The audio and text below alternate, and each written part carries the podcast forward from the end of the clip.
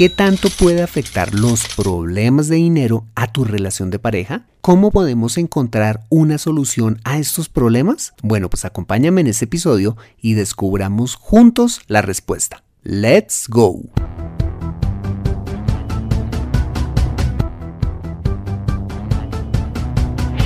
Bienvenido a Consejo Financiero, el podcast de finanzas personales donde aprenderás a manejar inteligentemente tu dinero salir de deudas, tomar buenas decisiones financieras y alcanzar una prosperidad sólida y duradera.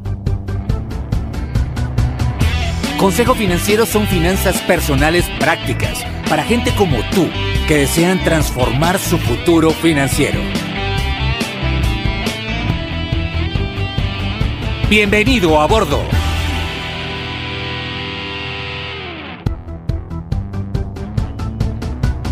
Hola, soy Fernando Fernández y quiero darte la bienvenida a un nuevo y edificante episodio de Consejo Financiero, tu podcast, tu programa de finanzas personales en el que aprenderás a manejar inteligentemente tu dinero, a salir de deudas, a tomar buenas decisiones financieras y los principios para alcanzar una prosperidad sólida y duradera. Como bien lo sabes, tener educación financiera no es algo exclusivo para los expertos en finanzas, no todo lo contrario, es algo que está a tu alcance y que te ayudará a lograr tus objetivos de vida. Si eres ingeniero geofísico, ama de casa, piloto de Fórmula 1, trabajas en alturas o cualquiera que sea tu profesión, mira, tarde o temprano necesitarás saber administrar correctamente tu dinero. En Consejo Financiero aprenderás de manera práctica lo que necesitas para ser un experto de tus finanzas personales. Te invito como siempre a visitar www.consejofinanciero.com donde podrás encontrar este y muchos más contenidos de finanzas personales que estoy seguro van a ser de utilidad para tu vida financiera. Te recuerdo que puedes encontrarme en facebook.com barra consejo.financiero.podcast en LinkedIn como Fernando Fernández Gutiérrez y en Twitter como arroba consejo acertado. Bueno, muy bien, y sin más preámbulos, bienvenido a bordo. Bueno, hoy tenemos una invitada de lujo y es Ángela Hernández Córdoba. Ángela es psicóloga de la Universidad Javeriana Bogotá y es experta en análisis transaccional, certificada por la Asociación Latinoamericana de Análisis Transaccional con sede en Bogotá, Buenos Aires y California. En 1992 obtuvo el título de Magíster en Filosofía Latinoamericana en la Universidad Santo Tomás de Bogotá. Adicionalmente, en el año 2003 obtuvo el título de doctora en Ciencias Psicológicas de la Universidad Católica de Lovaina en Bélgica, cuya tesis se basó en 234 casos abordados de su práctica privada con individuos, parejas y familias. Asimismo, durante 40 años trabajó en equipo psicoterapéutico con su socio de toda la vida, el doctor Nelson Bruno Casas, y entre los años 1996 a 2010 constituyeron el Centro de Formación, Consultoría y Psicoterapia Sinapsis. De igual manera, Ángela ha sido docente e investigadora en múltiples programas de formación, maestría y doctorado, como la maestría en Psicología Clínica de la Universidad Javeriana, la Facultad de Ciencias Humanas de la Universidad Externado de Colombia la maestría en Psicología Clínica y de Familia de la Universidad Santo Tomás y el doctorado en Ciencias Sociales, Niñas y Juventud de la Universidad de Manizales, entre muchas otras. Como si eso fuera poco, eh, Ángela es autora de diferentes libros y ha sido conductora de múltiples seminarios para grupos particulares y de empresas en liderazgo, comunicación en el equipo de trabajo, manejo del estrés, entre otros tópicos en Colombia, Suiza, Bélgica, Bolivia, República Dominicana, Ecuador, México y Costa Rica. Actualmente, Ángela ejerce en forma independiente la psicología clínica y la psicoterapia con individuos, parejas y familias. Ofrece actividades de formación en terapia y consultoría a pequeños grupos. Y sigue investigando en estos campos con la intención de continuar aportando al bienestar y al desarrollo humano. Ángela, bienvenida a Consejo Financiero. Gracias por aceptar nuestra invitación. Muchas gracias a ti por esta invitación que me pone a pensar en un tema que sin duda tiene que ver con la vida psicológica y con el bienestar humano, aun cuando naturalmente no es mi área de, experticia. Ajá. Y es donde eres tú el que eres experto. Bueno, pero sabemos que eh, para el tema que vamos a hablar hoy nos va a ayudar muchísimo. Y bueno, para empezar, Quisiera preguntarle qué tanto afecta a la pareja, ya sea la relación de matrimonio o de parejas en unión libre, el hogar en general, qué tanto afecta los problemas de dinero a, pues a, la unión marital. Eh, los afecta muchísimo, afecta, el dinero afecta muchísimo esas relaciones, porque mm, por varias razones. En primer lugar, como tú muy bien lo intuías en, en, las preguntas que me hacías de preparación, es una fuente de estrés. Y pues creo que hoy en día son muy pocas las personas que no tienen alguna forma de estrés alrededor del dinero, bien sea porque no hay o bien sea porque hay mucho. Ajá, ¿de verdad?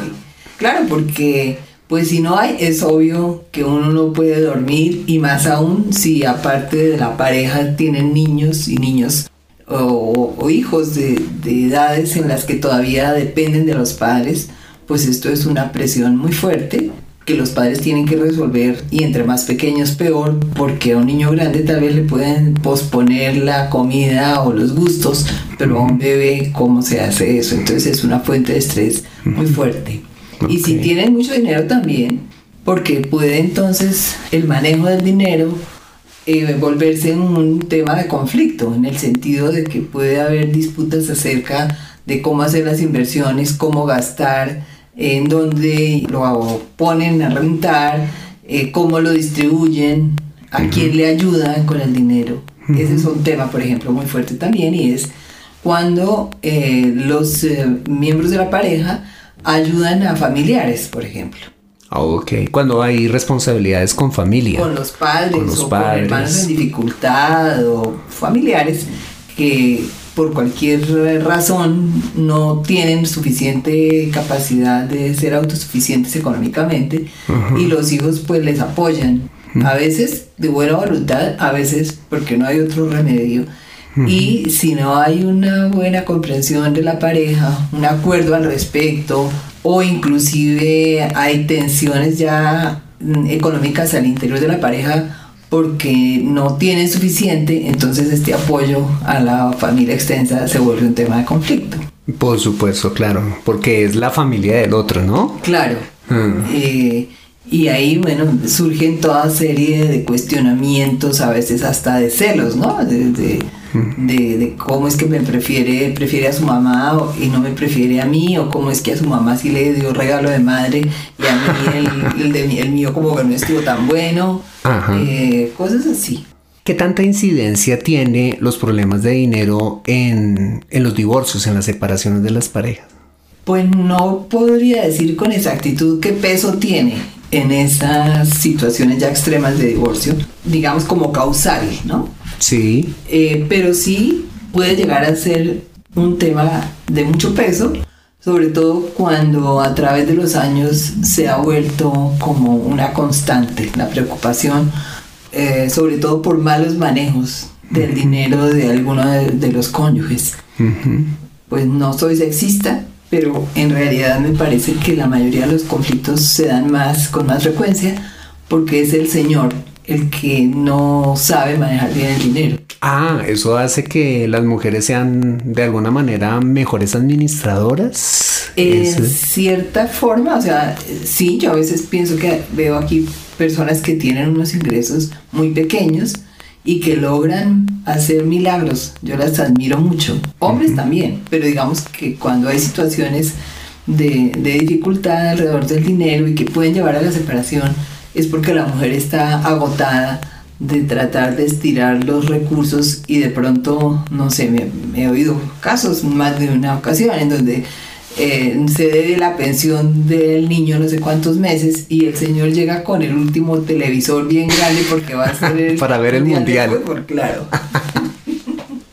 ok, ok, perfecto. Eh, pero perdóname, con respecto a los divorcios, sin duda el dinero sí es un tema que complejiza muchísimo la adecuada resolución de una separación, porque el caballito de batalla, o mejor, hay dos caballitos de batalla a la hora de un divorcio.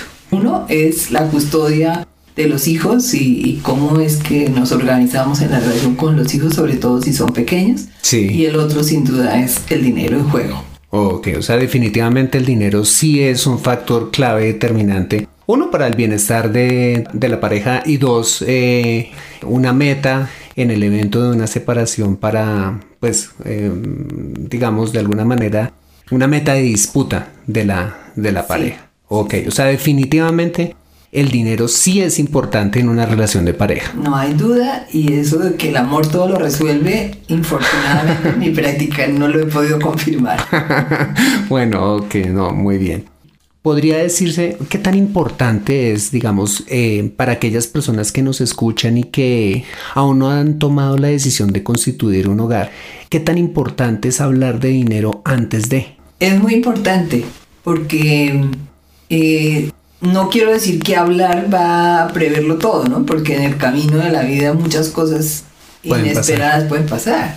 Pero al menos ayuda a que la claridad haga que entonces cada uno sepa también cómo cuenta, con qué cuenta y cómo serán ciertos criterios para el manejo del dinero. Claro, como por ejemplo la responsabilidad que uno de los dos o los dos tienen con otros familiares, o las deudas, o u otras muchas cosas, o hábitos financieros, ¿no? Sí, yo pienso que aparte de saber las cifras en sí, poder conocer y poder hablar acerca de los hábitos financieros es muy importante porque no es tan raro que, haya eh, uno de los miembros de la pareja que le gusta gastar mucho mientras que el otro sea más ahorrativo y eso se vuelve tema de conflicto después. Ok.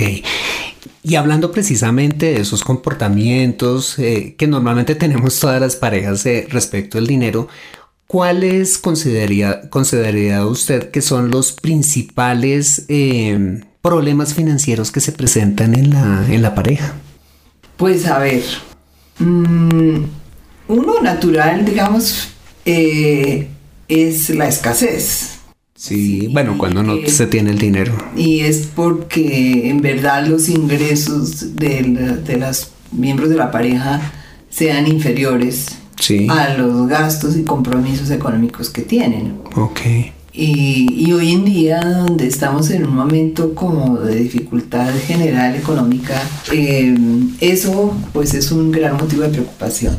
El hecho de que hoy, por ejemplo, los contratos laborales en su mayoría sean a término, hacen que las parejas tengan mucha dificultad para adquirir compromisos financieros, ¿sí? Adquirir una vivienda, cosas así. Eh, lo cual hace que la pareja pueda sentir que trabajan mucho, pero como que el horizonte económico de futuro es un poco gris. Un poquito incierto. Y para aquellas parejas que sí lo tienen, ¿cuáles serían como los principales problemas que usted ha visto en la pareja? Por ejemplo, el ponerse de acuerdo en cómo invertir. Ok, en cómo gastar el dinero, cómo invertir. Sí, eh, ese es un asunto. El otro es también eh, una gran duda que marca como el estilo de la pareja y es si, o un dilema más bien, y es si hacemos una bolsa común, en qué proporción, o si cada uno maneja su economía y entonces eh, solo acuerdan, usted se encarga de los servicios y yo me encargo de la muchacha y así sucesivamente. Pero eso va a configurar un estilo y, un sentimiento de unión distinto. O sea, eso sería como la forma en cómo administramos el dinero. ¿Qué, peso tiene, por ejemplo, el tema de las deudas o el desorden de uno de los dos? Eso pesa muchísimo. Sobre todo si, si no ha habido un acuerdo en la compra y en la adquisición de una deuda, eso se puede volver un caballito de batalla muy fuerte. Uno de los dos puede haber incurrido en una compra con una deuda importante así sea en beneficio realmente de la familia, ¿sí? Como comprar una vivienda. Sí. Pero si el otro tiene dudas o si no estuvo de acuerdo con alguna de las características de la vivienda y como que compra o apoya pero no totalmente convencido, luego en el transcurso, si hay dificultades económicas, puede zafarse de la deuda, ¿sí? O en los divorcios, por ejemplo, es un tema bastante complejo porque si uno de los dos eh, quiere castigar al otro, porque eso es un poco así casi, que uno puede decir que quiere castigar al otro, pues se agarran de las deudas para mm, ver cómo se la sueltan totalmente al otro, se desentienden o inclusive he visto algunas parejas en donde eh, hay uno que quiere realmente castigar mucho más al otro y adquiere nuevas deudas antes de legalizar la separación. No puede para ser. quedar más a pérdida. Di- El, di- el dinero es una herramienta de manipulación muy fuerte. Ah, o sea que ese podría ser otro de los, digamos, problemas financieros que más comunes que se podrían presentar en la pareja. O sea, el dinero como herramienta de manipulación. Esto es muy fuerte. Y bueno, pues creo que, que hay un problema también cuando las parejas gastan más de lo que ganan. A veces ocurre, bueno, por falta de visión, Sí. porque la persona, o a veces los dos, son un poco impulsivos y en el sentido de que cierran los ojos ante una oportunidad de disfrute, ¿sí? Ajá. Entonces dicen, ay, no hemos pagado la cuota del apartamento, ay, pero es que los pasajes a Cartagena están tan baratos. Hagámosle. y ya ahí miraremos. Ahí- ahí en el camino arreglamos las cargas. Y- o si es uno de los dos más que tiene esa tendencia, a veces también lo puede hacer como una forma de complacer al otro. Y entonces se endeuda más de lo que puede para darle gustos al otro. Y si tiene inseguridades de su amor o de el progreso de la relación, o a veces inclusive culpas, ¿no?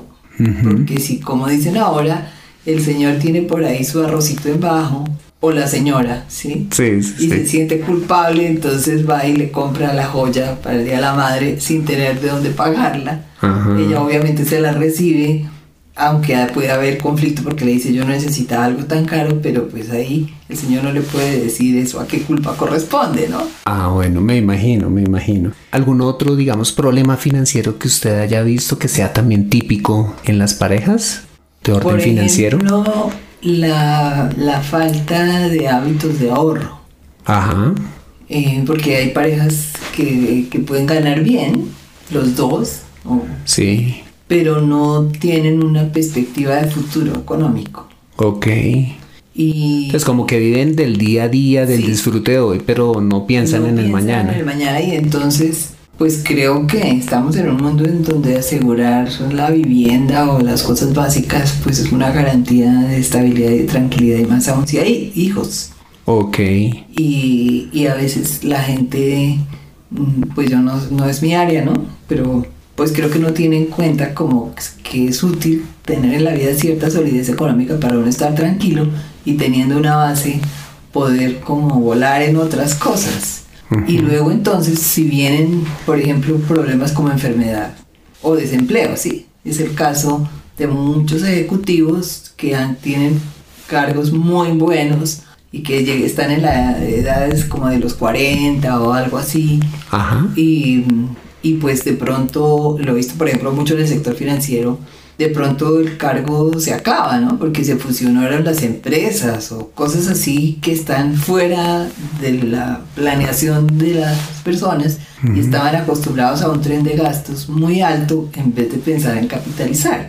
Y el señor se queda sin empleo cuando estaban habituados a tener dos... Un nivel de vida determinado. Eh, y ahí pueden pasar. He visto casos donde el señor ya no vuelve a conseguir un trabajo ni siquiera parecido. Y esto produce un derrumbe familiar. ¿Y por qué cree usted, doctora, que, que tendemos a pensar en el, en el hoy y no en el, en el mañana? Bueno, deberíamos pensar en el hoy y en el mañana, ¿no? Digamos que es lo que hemos hablado en muchos episodios de, de este programa, pero ¿por qué tenderemos a descuidar el futuro de tal manera? Porque los humanos, me parece, en general nos movemos en muchos dilemas, ¿no? Y uno muy grande es el de la gratificación inmediata versus posponer un poquito esa gratificación. Ajá.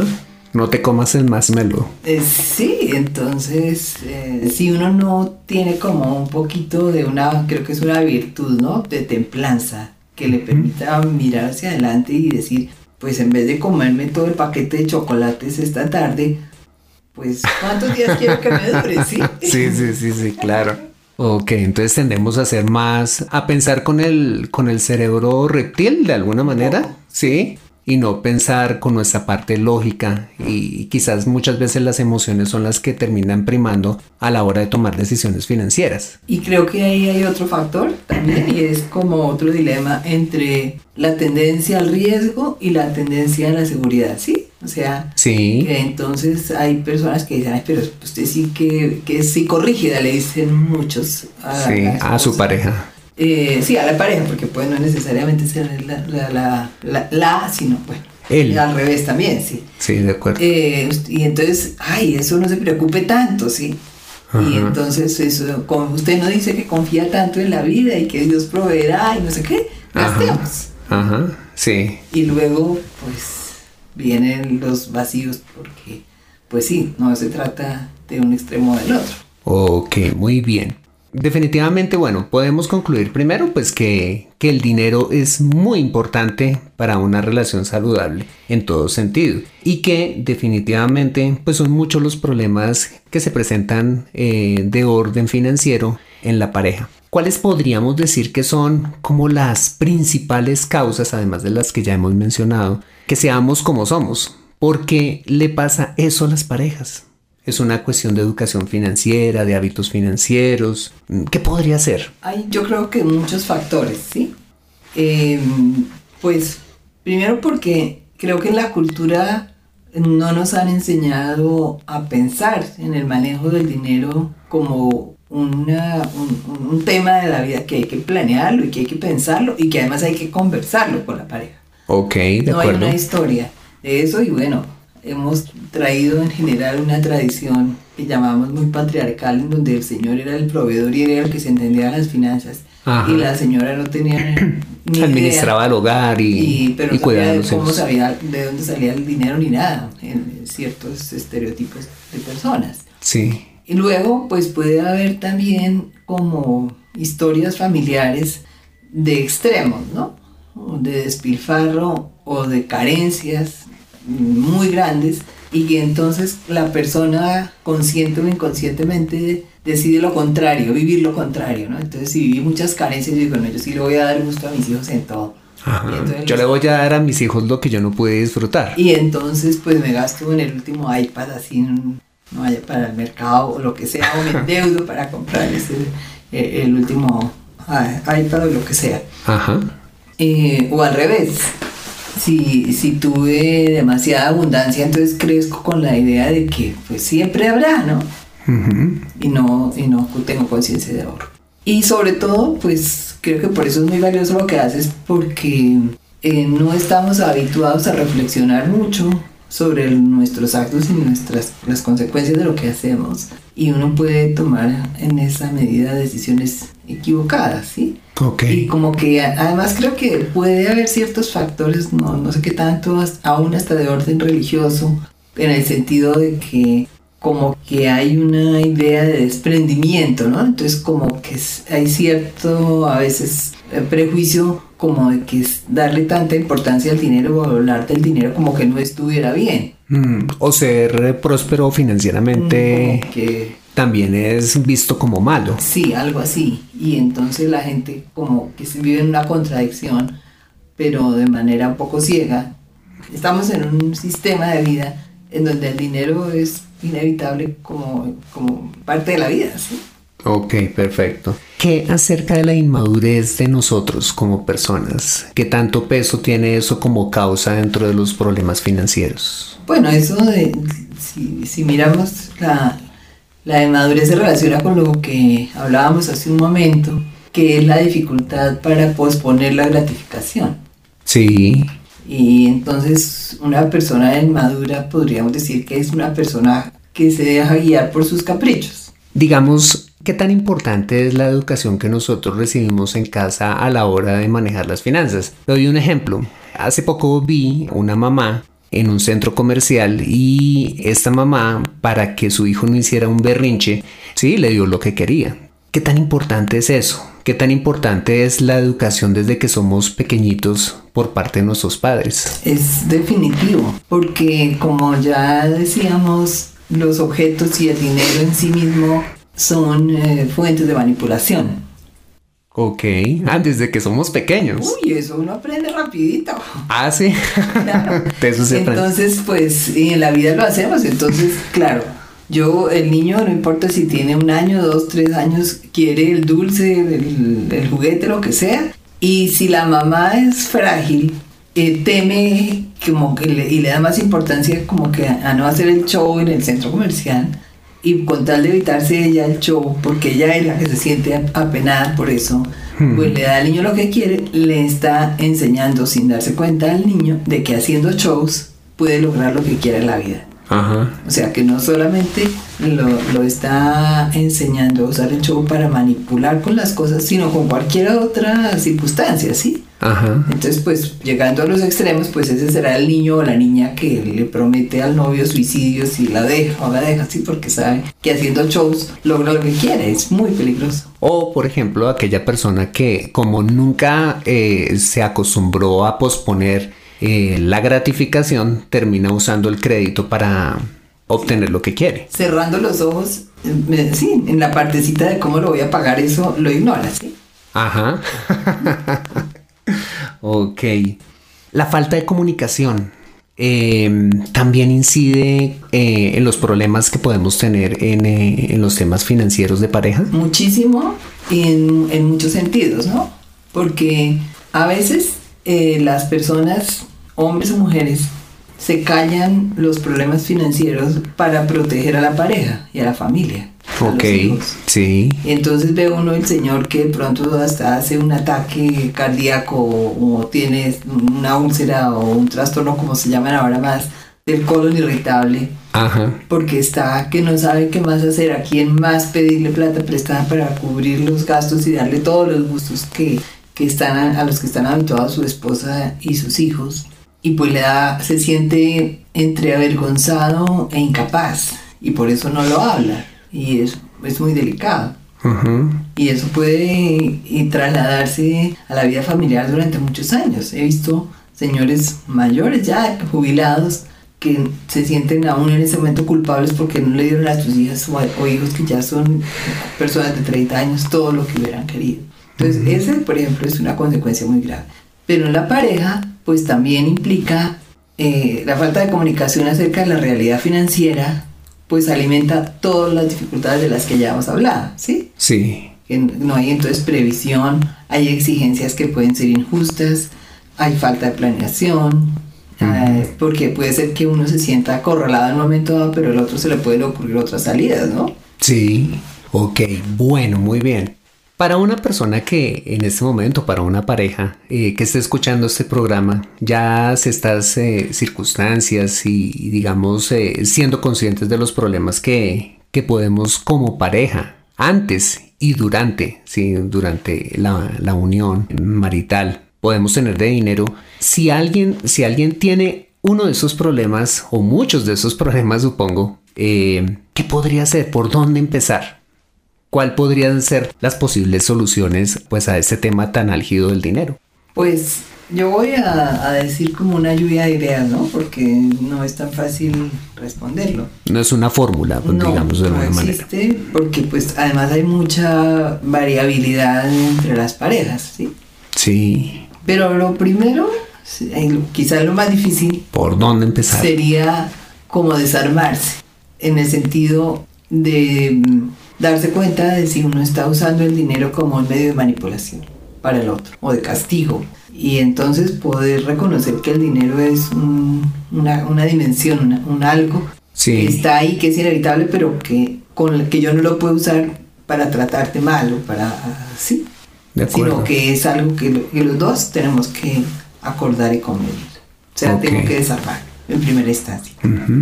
Dentro de ese desarmarse también es como ser sinceros y hablar, poner todo sobre la mesa y no tener secretos financieros. Podría Eh, ser. Podría ser porque, mm, claro, que ahí, ahí ya empiezan a entrar en juego muchas otras situaciones complejas, ¿no? Porque, porque pues no es lo deseable, pero si ya estamos en pleno conflicto conyugal y las, eh, la señora o el señor han sido los que han ahorrado y guardado y, y no sé qué, y el otro está furibundo precisamente porque se quieren separar, Sí. Entonces intervienen situaciones legales complejas que yo no, pues no sé manejar, digamos. Sí. Es como que lo justo, ¿no? Ajá. Sí, Si yo pagué toda la casa y legalmente te corresponde la mitad, pero tú en verdad por ser desjuiciado no aportaste nada, Sí. que es lo justo.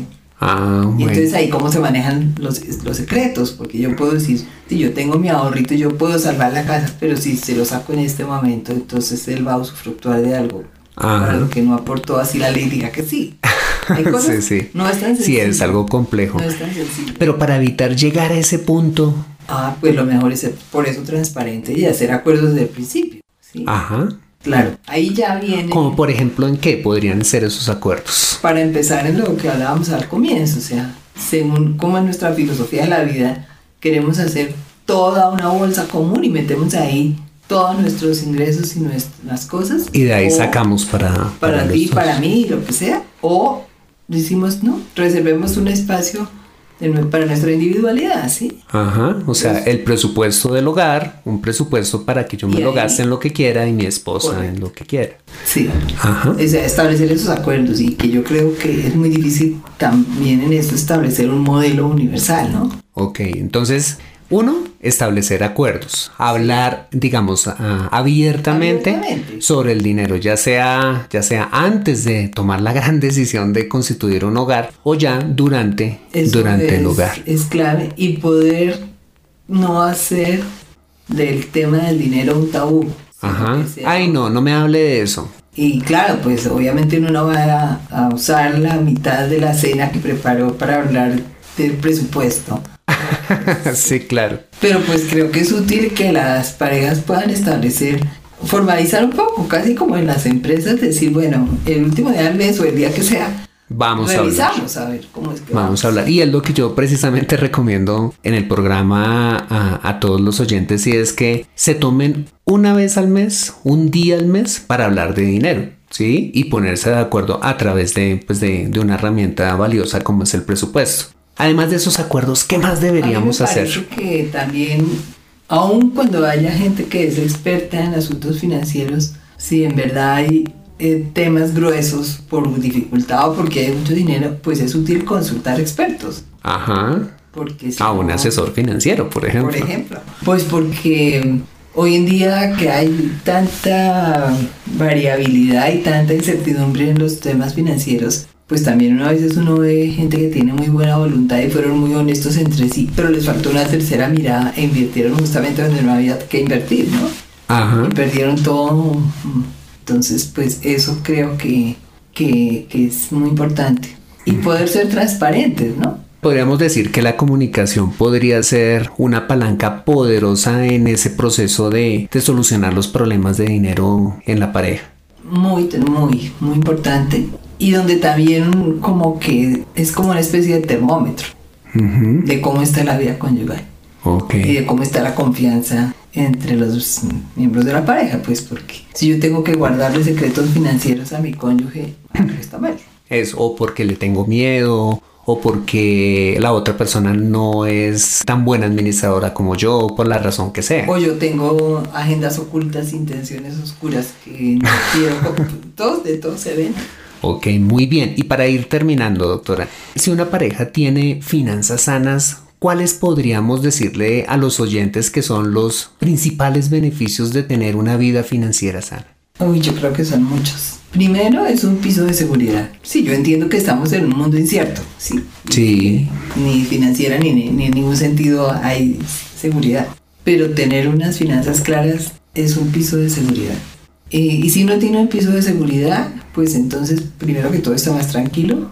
Si Sí. uno está más tranquilo puede ser más productivo, más feliz en general. No me van a recibir con cantaleta en la casa. Eh, por supuesto, pueden disfrutar la relación en muchos otros ámbitos, ¿sí? Eh, incluida la vida sexual, porque pues es que no es tan raro que la señora se lo niega porque, o se lo da más bien, perdón, eh, Sí. por cuando, cuando da para el mercado, ¿no? Ajá. Entonces, O sea, eh, definitivamente el dinero podría ser una herramienta de manipulación como también lo es eh, la vida sexual, sobre todo ejercida por, en este caso, por las por las esposas, por las señoras. Hoy ¿no? en día te tengo que decir que también los hombres Manipulamos. manipulan con la vida sexual. Ok, Porque perfecto. con el tema de la liberación femenina ya está mucho menos extendida la pauta de generaciones anteriores en donde el señor era el que tenía que tomar las iniciativas. Ujú. Hoy es más parejo, Ujú. entonces pues también hay mujeres fuertes y, y entonces hay hombres que se niegan también.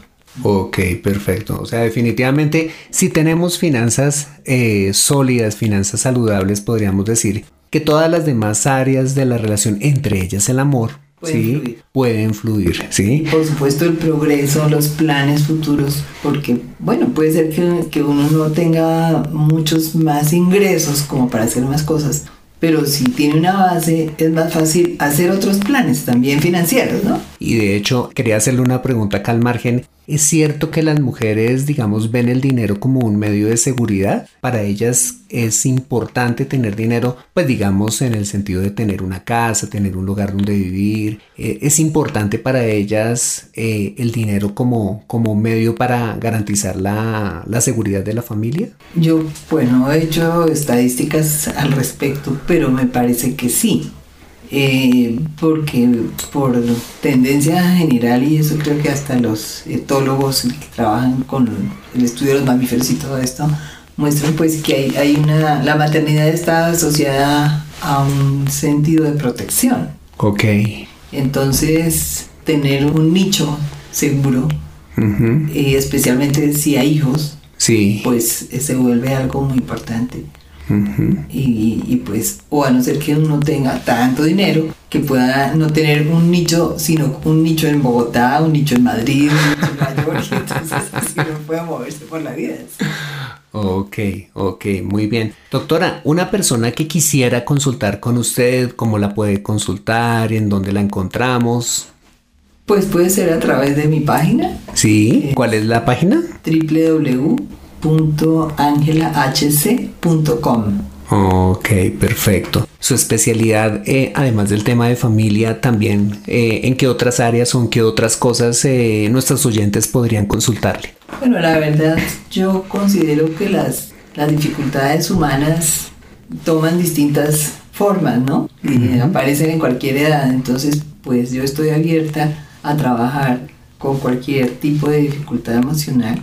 Sí, Y- porque puede haber situaciones en las que se requieren intervenciones específicas, ¿no? Como por decir, un niño que tiene dificultades de aprendizaje, por decir algo, porque tiene también algunos problemas neurológicos, pero igualmente yo puedo evaluar y sugerir, asesorar a la familia en qué se puede hacer, así yo no sea la que voy a hacer el tratamiento neurológico, por ejemplo.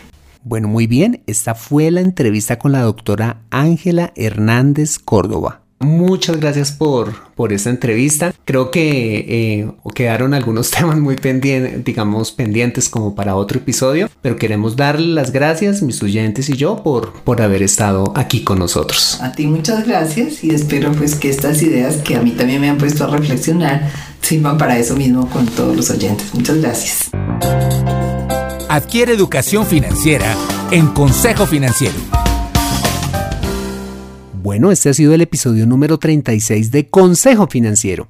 Si quieres seguir a Ángela, visita su página en www.angelahc.com, en LinkedIn como Ángela Hernández o en Google como Ángela Hernández Psicóloga. Si te ha gustado este episodio, házmelo saber suscribiéndote al podcast y dejándome una valoración honesta de 4 o 5 estrellas en iTunes o si tienes Android o PC, haciéndote mi seguidor y dejándome un me gusta y una reseña en SoundCloud, Spreaker, iBox, Stitcher o Tuner Radio o donde quiera que escuches este programa. Asimismo te invito a compartir este episodio a través de tus redes sociales con tus contactos, familia o amigos a quienes consideres les sea útil este episodio para su vida financiera. Recuerda enviarme tus preguntas dejándome tu mensaje o un audio con tu pregunta a través del Messenger de Facebook para pasarla en un próximo episodio. Bueno, soy Fernando Fernández, tu asesor financiero y anfitrión de este programa. Mis agradecimientos como siempre a José Luis Calderón por la edición de este podcast. Muchas gracias por compartir tu tiempo conmigo en el Transmilenio, el metro, la sala de espera de partos o donde quiera que estés y recuerda, Consejo Financiero son finanzas personales prácticas para gente como tú que desean transformar su futuro financiero. Buena semana y nos vemos en el siguiente episodio. See you later.